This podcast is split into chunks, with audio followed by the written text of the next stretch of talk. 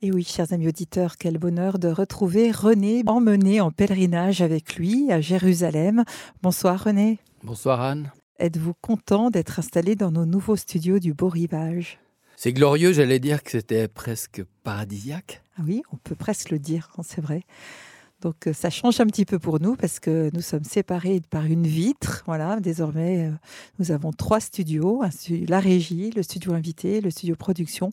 Mais enfin, on peut se voir, se faire des signes et en tout cas, on est ensemble, chers auditeurs, pour vous proposer cette nouvelle émission sur les amis de Dieu. Mais avant d'entrer dans le vif du sujet, René, comme je le disais, vous avez entraîné nos auditeurs en pèlerinage à Jérusalem avec Salamandre, votre célèbre bicyclette.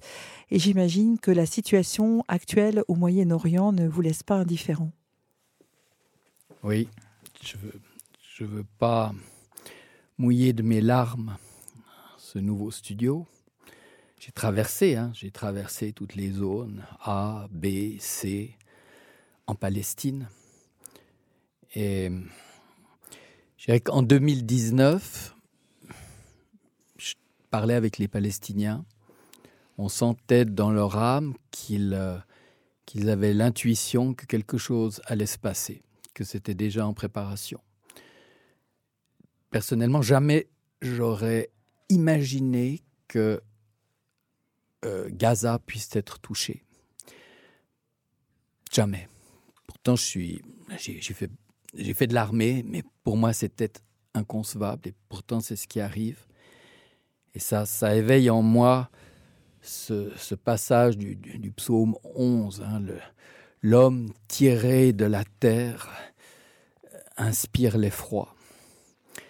Alors la Palestine continue d'être une terre martyre. Eh oui. Et on a une pensée euh, toute particulière pour toutes les populations civiles qui sont euh, à chaque fois les victimes de la violence et, et spécialement les enfants, les, personnes les plus faibles, les plus fragiles. Mais aujourd'hui, René, vous allez nous entraîner à la suite de d'amis de Dieu. Il faut préciser parce que ça ne s'entend pas en français. On le dirait en italien, on le dirait dans d'autres langues, on le, on le sentirait. Mais là, vous parlez des amis IES. Qui sont-elles? Ben, Il y en a tellement justement qui sont amis alors que certainement il y a d'immenses amis comme Saint Bernard, comme ah, celui qui est tout, oui, puis celui qui est tout près de chez nous, qui est à côté. Là, j'ai failli le prendre par le bras pour venir au studio. Maurice, Maurice Zindel. Voilà. Alors, ce sont des amis parce que ça s'est fait un peu comme cela. Et puis, euh, bon, il y a évidemment Marie-Madeleine. Et après, tout d'un coup sont venus en flot les docteurs de l'Église. Alors il y aura euh, Thérèse d'Avila, il y aura euh, euh, Élisabeth de la Trinité, Catherine de Sienne, Hildegarde de Bingen, Julienne de... voilà. Et il y en a quatre parce que avant le Concile Vatican II, ben, il n'y en avait aucune. Puis tout d'un coup, ben voilà, elles sont arrivées, on, on leur a donné au ciel le micro, donc elles seront, euh, j'espère, très présentes parmi nous. Un micro bien plus puissant que celui de Radio Maria. Oui, oui, et puis qui intervient de jour, de nuit, dans les cœurs, c'est ce qui nous importe. Euh, il y en aura même deux futurs, j'espère beaucoup, euh, dont Thérèse Bénédicte de la Croix, connue sous son nom de plume, Edith Stein. Donc voilà. Et puis parmi toutes ces, toutes ces docteurs, il y en a évidemment quatre qui sont aussi des carmélites. Euh, parce que le Carmel est très proche de mon cœur et que cela fera aussi euh, venir le, prophète Élie. Très bien, alors ce soir, nous allons parler de Marie de Magdala. Oui.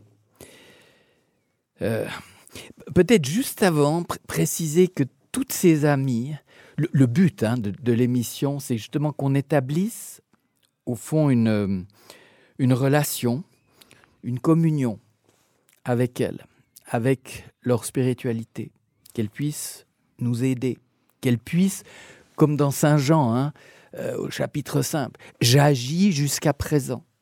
elles agissent. Et de temps en temps, il faut se rappeler à leurs bons souvenirs. Et René, moi j'aurais envie de, dire, comme vous le savez, Radio Maria, c'est une radio d'interactivité. Donc nous ne sommes pas seulement René et moi. Non, nous sommes avec vous, chers auditeurs. Nous vous rejoignons là où vous vous trouvez, dans vos maisons, dans vos voitures, peu importe ce que vous êtes en train de faire, nous sommes avec vous. Et vous êtes avec nous. Alors n'hésitez pas, si vous voulez téléphoner pour interagir avec René, ou peut-être confier aussi une intention à cette sainte particulière de ce jour que, que René va nous présenter, je vous invite à appeler le studio au 021 317 57 80, je répète, 021 317 57 80. René, à vous la parole. Et j'ai peut-être même un rêve parce que... I have a dream. I have a dream parce que quand on parle de Marie-Madeleine, en règle générale, euh, les regards se détournent, on est un peu gêné. Mais on pense à une créature, on va dire. Voilà. S'il y avait euh, des dévots, des dévotes de Marie-Madeleine, qu'elles envoient un petit mot, mhm. justement, Beau Rivage 6, ou qu'elles nous appellent. Je serais ravi s'il y avait un petit groupe d'aficionados au fond de Marie-Madeleine.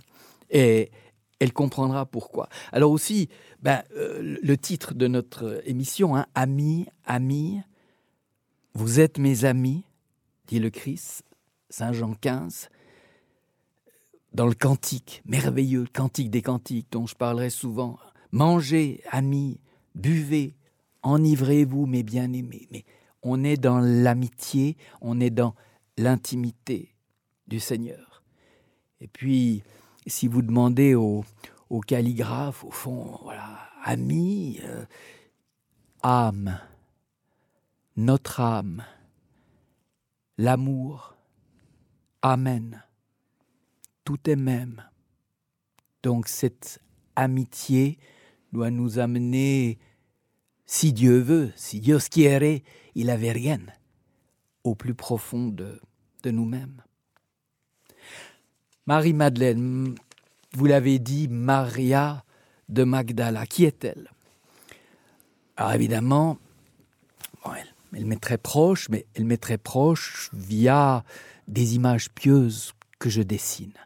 Et j'en ai une sous les yeux qui est absolument magnifique. Alors je me suis dit, bah, alors je me tourne vers la bibliothèque et je me suis dit, il faut être hein, systématique, on va commencer depuis le plus loin possible. Et là, j'ai ressorti un missel des années 30. J'ouvre à sa fête, 22 juillet, pécheresse. Pécheresse, point barre fête de troisième classe. Fini, chiuso. Alors, ben, je suis resté un peu sur ma faim. Alors, juste à côté, un missel de 1961. Ça va un petit peu mieux. Pénitente.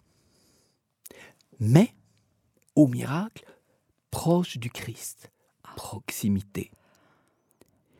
Et en full notes, en cette femme l'humanité croyante a reconnu comme son symbole et son modèle, modèle de tout amour contemplatif.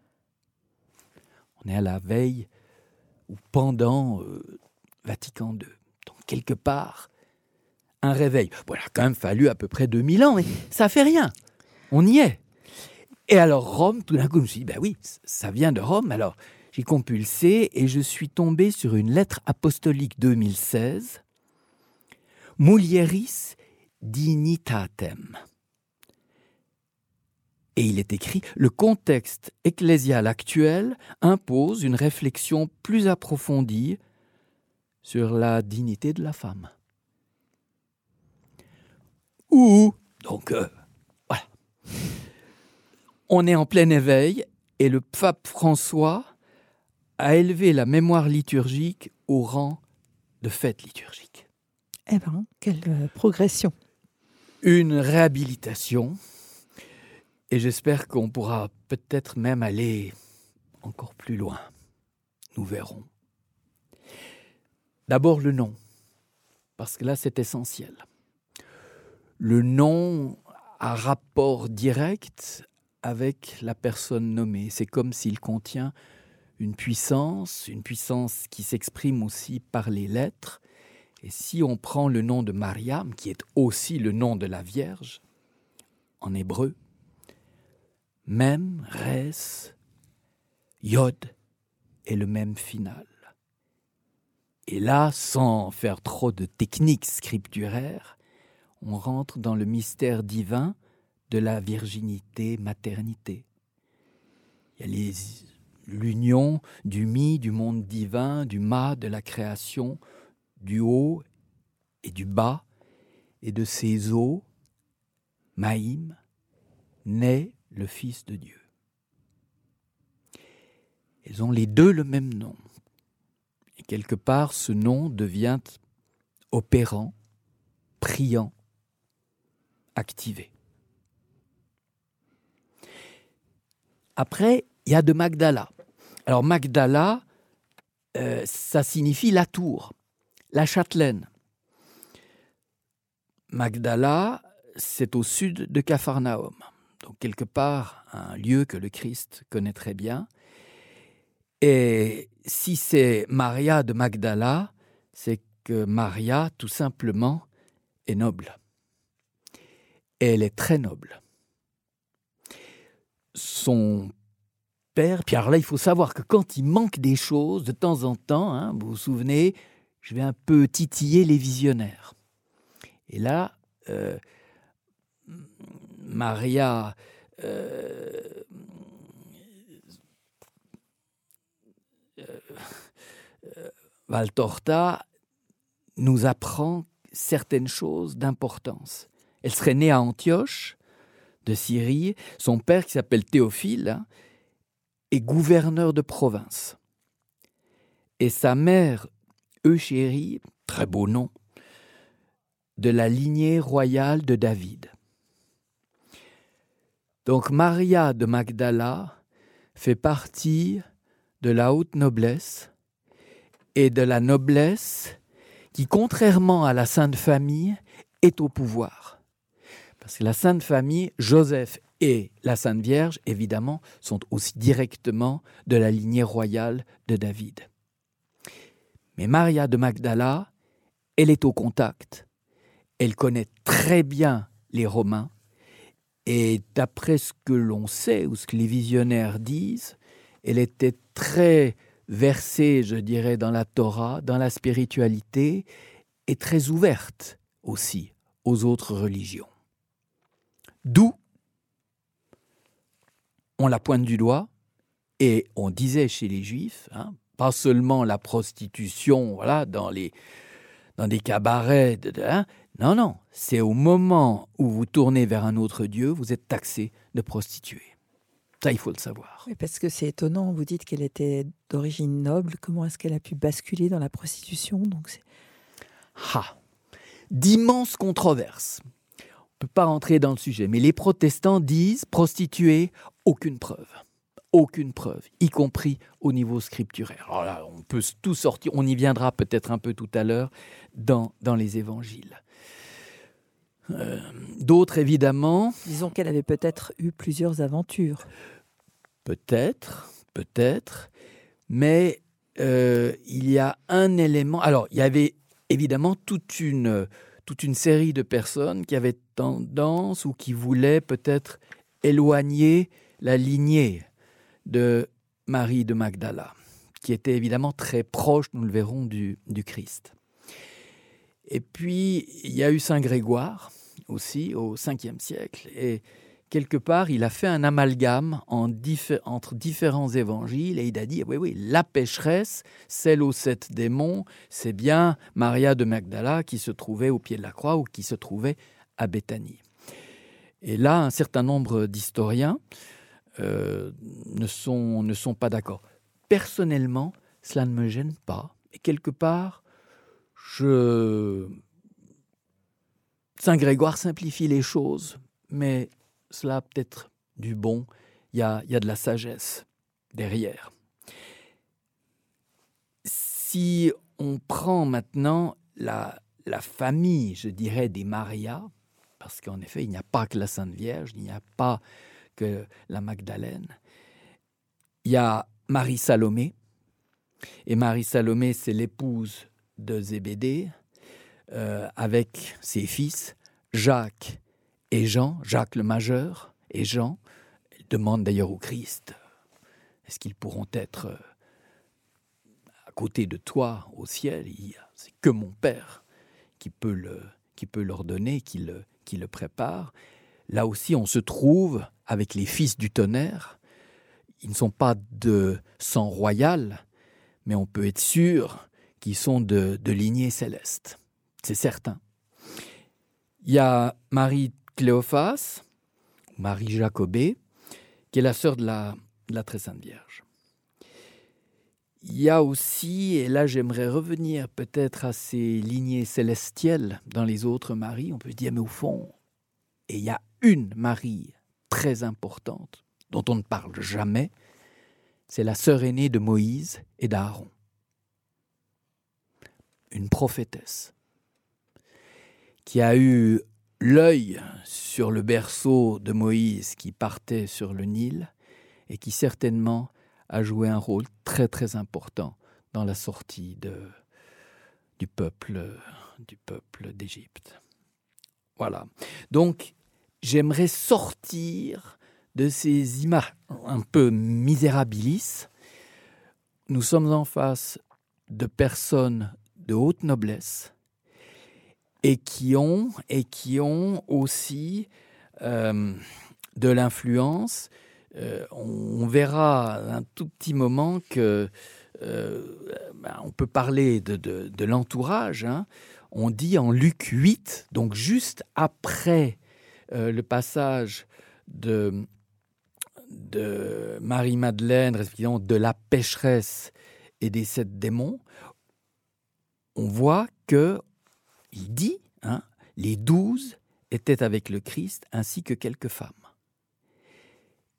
Et il cite en premier Marie de Magdala et Jeanne, femme de Cousa, l'intendant d'Hérode.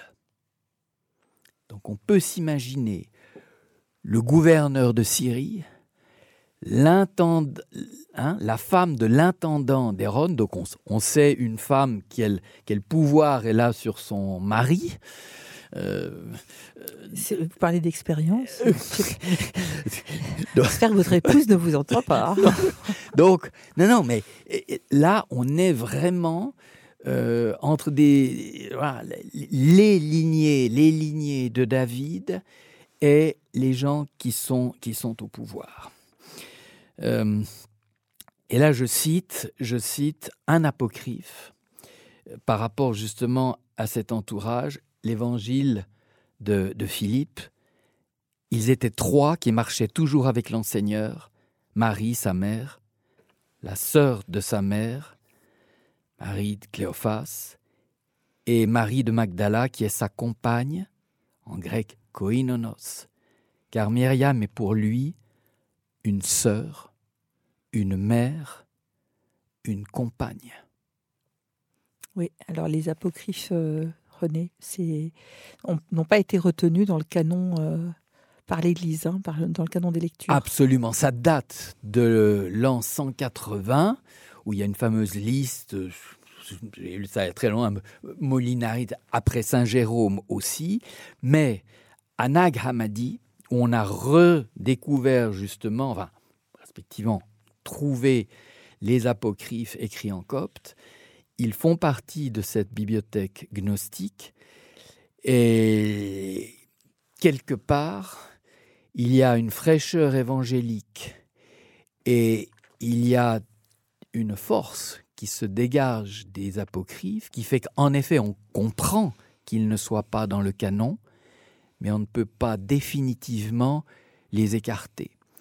La recherche la plus pointue aujourd'hui euh, est à l'écoute et ces apocryphes, souvent, viennent éclairer, comme euh, Maria Valtorta, viennent éclairer certains aspects. Et Platon disait, hein, le, beau est la splendeur du vrai, et en lisant certains apocryphes, j'ai la chair de poule. J'ai la chair de poule. Donc, une seule et même femme qui veille à l'accomplissement terrestre de la rédemption, parce qu'elle est très proche. Elle veille euh, parce qu'elle prépare, parce qu'elle est avec les disciples. On le verra, on le verra encore. Il y a donc ces, deux maris, essentiellement la Vierge et Maria de Magdala, et elles vont se trouver au pied de la croix. Et cela, c'est essentiel. Marie, la mère de Dieu, qui est corédemptrice, et Maria de Magdala, qui avec un, un, courage extraordinaire est enlacée à la croix. Et quand je parlais du Carmel, je pense à toutes ces carmélites qui sont elles aussi enlacées. Confix, je faisais du latin. Confixa sunt grunci. Et Marie-Madeleine est leur modèle. Mais évidemment, c'est quelque chose à nouveau que, que l'on ne dit, que l'on ne dit pas trop. Alors qui est-elle? Qui est-elle Marie-Madeleine au plus, au plus profond? Puis là, je me suis dit, ben, je, je perds pied. Et tout d'un coup, me vient, allez, Maurice, Maurice Zindel. je téléphone à un grand spécialiste qui est aussi pas loin d'ici, l'abbé Marc Donzé, voilà, l'abbé Zindel, et l'abbé que je remercie ici euh, beaucoup, je crois qu'il a aussi euh, intervenu à, Radio Maria, m'envoie texte extraordinaire de Maurice Zindel en 1972. Et je pense que c'est lors d'une de ces fameuses retraites qu'il prêche au Vatican, à la demande du pape. Paul VI. Paul VI. Et je lis Très Saint-Père, et vous, mes pères dans le Seigneur. Et voilà qu'entre tout d'un coup, au scandale de tous, cette prostituée qui porte dans ses vêtements la marque de sa profession. C'est une folie, c'est insensé, c'est d'une inconvenance intolérable. Mais qu'est-ce qui a amené cette femme dans cette salle austère où elle n'est pas invitée? Qu'est-ce qui l'a amené sinon le pressentiment d'une intériorité mystérieuse? Sinon le pressentiment qu'il y a une autre dimension et que ce Jésus de Nazareth connaît cette dimension, qu'il est seul capable de la révéler, de la respecter, de la restaurer? Tout le monde visible s'efface pour elle. Elle ne pense plus à l'inconvenance de sa profession, de ses vêtements, elle ne pense plus à l'austérité, aux préjugés de Simon le pharisien, elle ne voit plus rien que Jésus. Elle est déjà enracinée sur ce plan d'intériorité. Déjà s'est établie une communication secrète entre elle et lui. Et lui, dans ce contexte, dans ce milieu où il est épié, où chacun de ses gestes va être commenté. Jésus, lui aussi, à plus forte raison, se trouve sur un plan d'intériorité. Et qu'il le soit, c'est d'une évidence absolue. Parce que comment pourrait-il accepter les hommages de cette femme? Ses baisers, ses larmes, son parfum, ses cheveux? Comment pourrait-il, devant tous ces pharisiens, accepter ces hommages si les rayonnements de sa sainteté, de son innocence absolue, ne transportaient toute la scène au-dedans. Mais justement, le dialogue se situe sur un plan de pure intériorité. Ni la femme ne se voit dans sa misère, ni Jésus ne la voit comme extérieure et comme bonne à être rejetée dans les ténèbres du dehors. Tout se passe dans cette rencontre où la lumière du Christ pénètre cette femme, la purifie. Et comme dit saint François de Sales, la rend archi-vierge, parce qu'elle a rencontré enfin l'amour qu'elle n'avait cessé de chercher. Elle l'a rencontré dans sa pureté infinie, elle l'a rencontré dans un silence ineffable, elle l'a rencontré comme une présence qui l'attendait plus intime d'elle-même.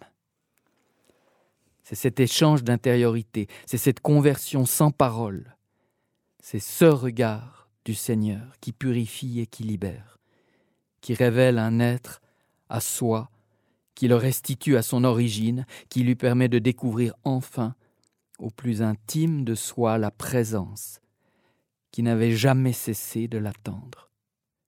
Alors, il n'y a plus de mal. C'est fini, le mal est surmonté parce que l'amour a jailli et que le mal finalement ne pouvait être qu'une absence d'amour. Mais comment aimer sans avoir rencontré le visage de l'amour? Et c'est justement cela qui pour la femme est décisif. Elle vient de rencontrer le visage de l'amour. Alors elle peut être canonisée. Toutes ses fautes sont immergée dans la miséricorde.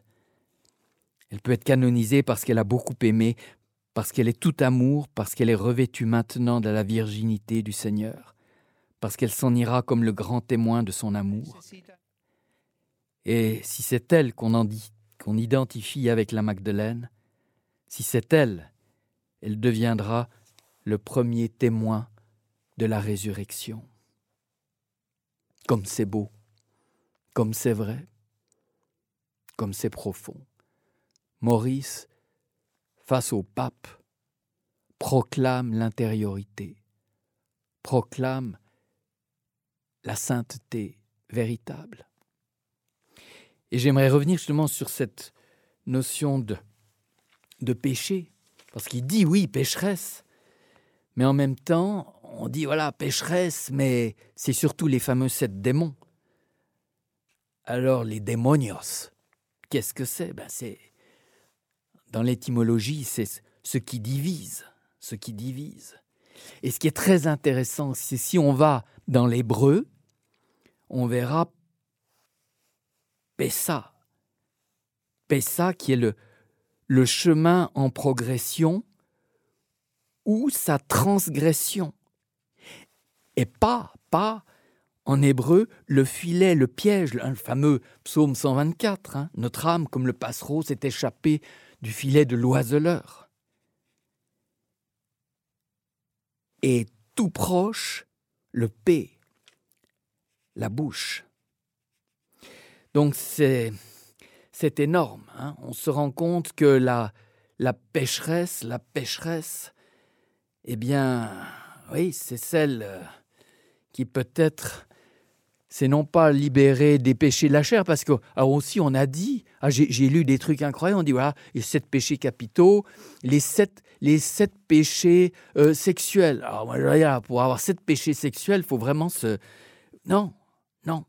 Là, on est raté sa cible. Le péché, c'est quand on rate le chemin qui nous mène à l'intériorité. Et juste après, juste après, c'est ça qui est fantastique, on voit, euh, eh bien, c'est le Christ, il, prend la barque, il traverse euh, le lac de, et on arrive au pays des Géraséniens. Et là, le possédé. Possédé, il est, il est nu, il, est, il est dans les cimetières, euh, il brise ses chaînes, on se dit, voilà, et puis en même temps, il dit, il va vers le Christ, il se jette à ses pieds quelque part le, posséder. Euh, pas dire qu'il fait tout juste, mais voilà, il est dépouillé. Il est dans les cimetières. Donc on peut imaginer un ermite. Et pourtant encore, il n'a pas fait le pas. Il n'a pas réalisé le lien entre le haut et le bas. Et le Christ lui demande son nom, il dit mais... Puis le possédé lui dit, ben, mon nom, c'est Légion. C'est cela, hein, le péché. C'est être Légion, c'est d'être dispersé. Ah, mon Dieu, mon Dieu. Alors que, que nous enseigne la, la pécheresse. Puis là, je reviens à une question justement posée, à Anne. Hein. Ben, au fond, pécheresse, la, la prostituée. Il faut savoir qu'en en Orient, et c'est venu en Occident au XIIe, il y avait l'amour courtois. Donc il y avait en Orient, on le sait, hein, on le sait, il y a des histoires très précises. Euh, euh, Denis de Rougemont aussi euh, on a, a, parlé dans son livre Amour et Occident, un livre magnifique, parle de l'amour courtois, on parle de la prostitution sacrée. Et on peut s'imaginer que la pécheresse, c'est pas. Non, c'est. On est dans un amour courtois, on est à la recherche du noble amour. Et ce qu'il y a d'extraordinaire encore, c'est que le Christ et Marie-Madeleine, à un moment, partagent le même vêtement. C'est la robe rouge d'écarlate sur le lithostrotos. C'est la robe rouge que l'on représente aussi, euh, qui habille Marie-Madeleine. René, il est une artiste qui a voulu mettre en musique cette grande sainte. Alors, on n'a pas l'habitude de diffuser Dalida sur les ondes de Radio Maria, mais ce soir, on va le faire et on va être attentif aux paroles qui sont très belles. Et on écoute maintenant Marie-Madeleine par Dalida.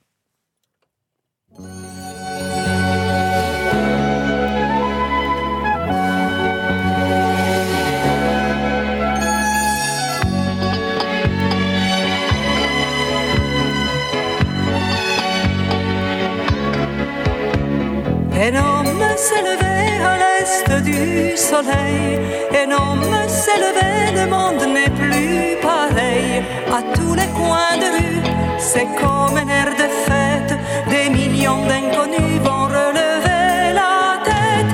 Les cloches des églises réveillent les étoiles, la peur n'est plus de mise au pied des cathédrales, sous les yeux étonnés des puissants de la terre, un homme est revenu après deux millénaires.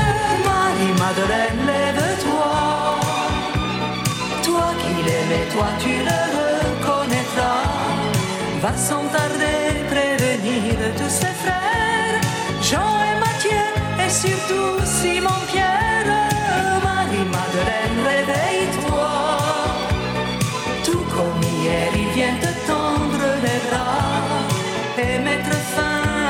Folie des rois. Marie-Madeleine, souviens-toi.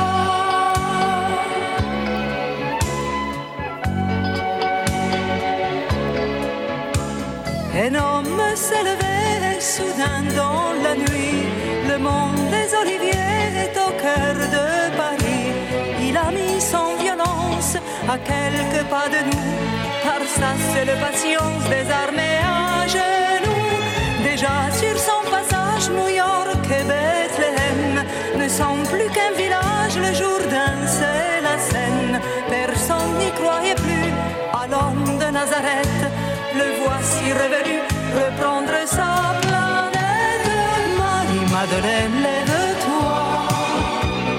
Toi qui l'aimais, toi tu le reconnaîtras. Va sans tarder prévenir tous ses frères, Jean et Mathieu, surtout Simon-Pierre. Marie-Madeleine,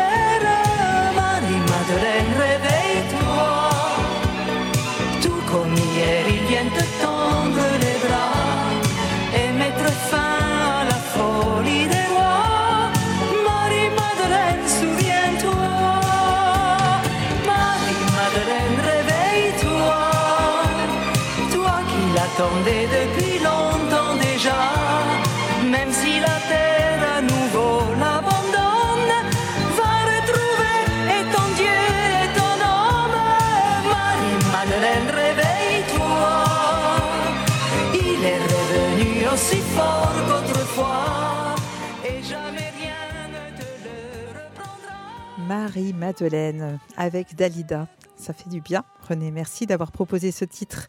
On vous écoute pour la suite donc de cette émission Amis de Dieu. Vous avez souhaité commencer par cette grande sainte. Et c'est elle qui ouvre le chemin justement de toutes les carmélites. Elle ouvre le bal. Et le bal. Oui, parce que Sainte Thérèse d'Avila, elle dansait avec le tambourin, elle chantait avec ses, avec ses cartes. Et je pense que Marie-Madeleine devait aussi danser. On la représente souvent comme ça, non? Oui, Oui. Alors, qu'est-ce qu'elle nous enseigne? Eh bien, que l'on adore avec son corps. Et on commence par les pieds. Et là, c'est Luc, justement, euh, au chapitre 7, et c'est Jean aussi, au chapitre 11, celle qui oignit de parfum, qui lui essuya les pieds avec ses cheveux. Donc on n'est pas là dans l'onction de Béthanie, mais on est vraiment dans, le fondement aussi de dans la base de la vie spirituelle, être au pied de la Vierge, être au pied du Seigneur. Marie s'était aussi assise au pied du Seigneur, laissant Marthe faire. Là aussi, cette notion d'être à côté, très proche de la parole. Marthe, elle est active, Ora et labora. Donc elles sont complémentaires aussi l'une de l'autre. Il n'y a aucun jugement fondamentalement. Ni de concurrence. Ni de concurrence. Très juste. Elle est au pied de la croix, on l'a vu tout à l'heure, et puis à la résurrection, Matthieu 28, les femmes sont là, sont dans la nuit, hein, elles viennent vers le tombeau, Jésus se présenta devant elles, elles embrassèrent ses pieds. Magnifique. Donc on, là, on n'est pas encore dans le noli me tangere, hein, mais elles embrassèrent ses pieds, elles embrassent les pieds du ressuscité, elles embrassent ses stigmates. On est dans le corps, corpus en latin, dans le réel, dans le réel de la vie spirituelle. Et dans le réel de cette vie spirituelle qui allie transcendance et immanence. Vrai Dieu et vrai homme. C'est ça la résurrection. Et c'est extraordinaire parce que ce moment de la résurrection, eh bien, nous plonge dans le cantique des cantiques.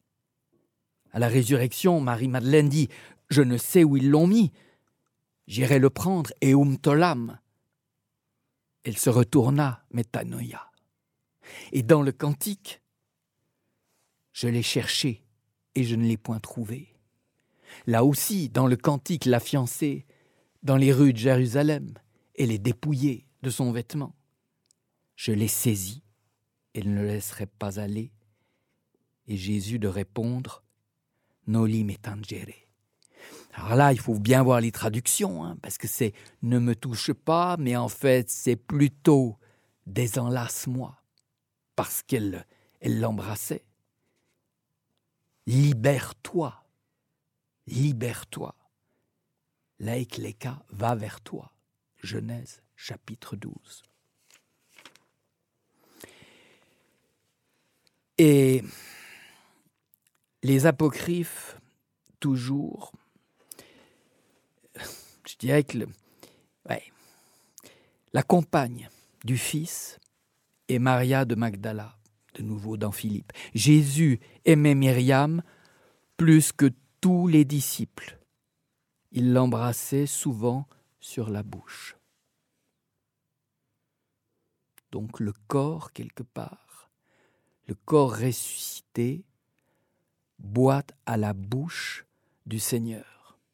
Et là, il faut rappeler, il faut rappeler que Dieu parle en, Moïse, hein, bouche à bouche. C'est dans les Nombres, au douzième chapitre. Magnifique. Je lui ai parlé bouche à bouche en me faisant voir. Et Moïse est mort d'un baiser sur la bouche d'un baiser de Dieu.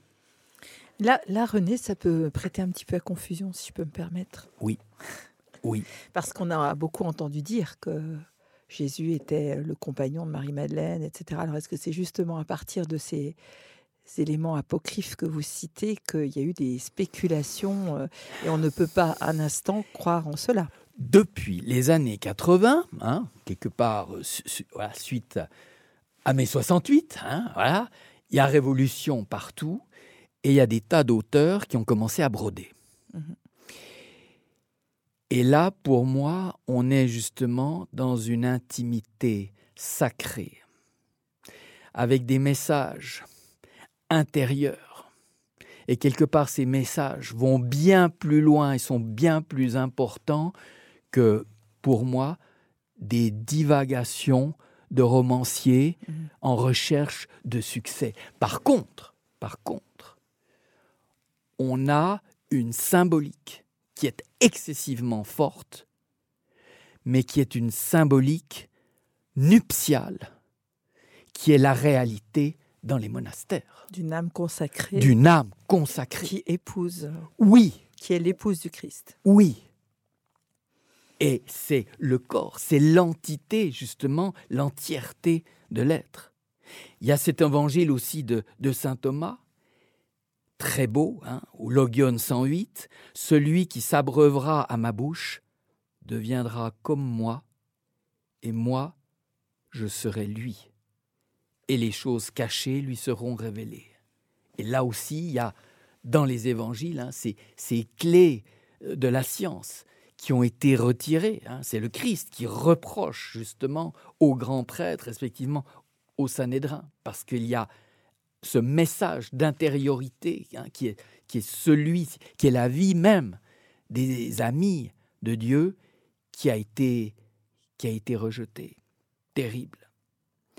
Et il y a évidemment le, le cantique qui est magnifique et le cantique des cantiques qui aussi préfigure l'onction de, Béthanie. Il y a ce passage aussi magnifique d'Ézéchiel. Hein, J'aimerais, comme l'aspect de l'arc qui dans la nuée, un jour de pluie, ainsi était l'aspect de la splendeur qui rayonne alentour. C'était l'image de la gloire de Dieu. À cette vue, je tombais sur ma face et j'entendis la voix qui me dit, Fils de l'homme, tiens-toi debout l'Esprit entra en moi et me fit tenir debout. Une main était tendue vers moi, tenant un livre roulé, le déroula et me dit Fils de l'homme, ce que tu as devant toi, mange-le, mange le livre. J'ouvris la bouche, il me fit manger ce livre, et dans ma bouche il fut doux comme le miel. Et dans le Deutéronome, le commandement n'est pas dans le ciel ni au-delà de la mer, la parole est tout près de toi, dans ta bouche et dans ton cœur, afin que tu l'accomplisses. Nous arrivons donc à l'évangile de Marie qui existe aussi dans les apocryphes et qui est, extraordinaire. Et j'aimerais le citer un tout petit passage. Il est très court aussi, il est très court, il nous manque certains passages aussi. Pierre dit à Marie, Sœur, nous savons que l'enseigneur t'a aimé différemment des autres femmes. Voilà. Anne, nous savons que t'a aimé différemment des autres femmes. Dis-nous les paroles qu'il t'a dites. Donc c'est l'amour sacré. C'est le lien entre l'âme et son Seigneur. Et dont nous n'avons pas la connaissance. Marie dit, ce qui nous a pas été donné d'entendre, je vais vous l'annoncer. J'ai une vision de l'enseigneur, je lui ai dit, Seigneur, je te vois aujourd'hui dans cette apparition. Il répondit, Bienheureuse, toi qui ne te troubles pas à ma vue. Donc on voit le courage, elle n'a pas peur, elle n'est pas troublée. Et il continue, là où est le nous, là est le trésor. Souvenez-vous de Matthieu, hein. là où est ton trésor, là aussi est ton cœur. Si l'œil, la lampe du corps. Alors, Marie-Madeleine, je lui dis, Seigneur, dans l'instant, celui qui te contemple, celui qui contemple ton apparition, est-ce par la psyché, par l'âme qu'il voit, ou par le pneuma, l'esprit? L'enseigneur répondit, ni par la psyché, ni par le pneuma, mais le nous étant entre les deux, c'est lui qui voit et c'est lui qui, là le texte manque, ce n'est peut-être pas pour rien. Il nous laisse trouver, il nous laisse accomplir le dernier jour, mais avec Maria de Magdala et son aide. Bien voilà René, j'imagine que vous avez dû faire de sévères coupes dans tout ce que vous aviez préparé, mais il vaut mieux avoir plus de matière que pas assez. Merci beaucoup en tout cas de nous avoir entraînés à la suite de Sainte Marie-Madeleine. Et nous nous retrouvons dans un mois, donc chaque deuxième jeudi du mois à 16h, pour une nouvelle Amie de Dieu.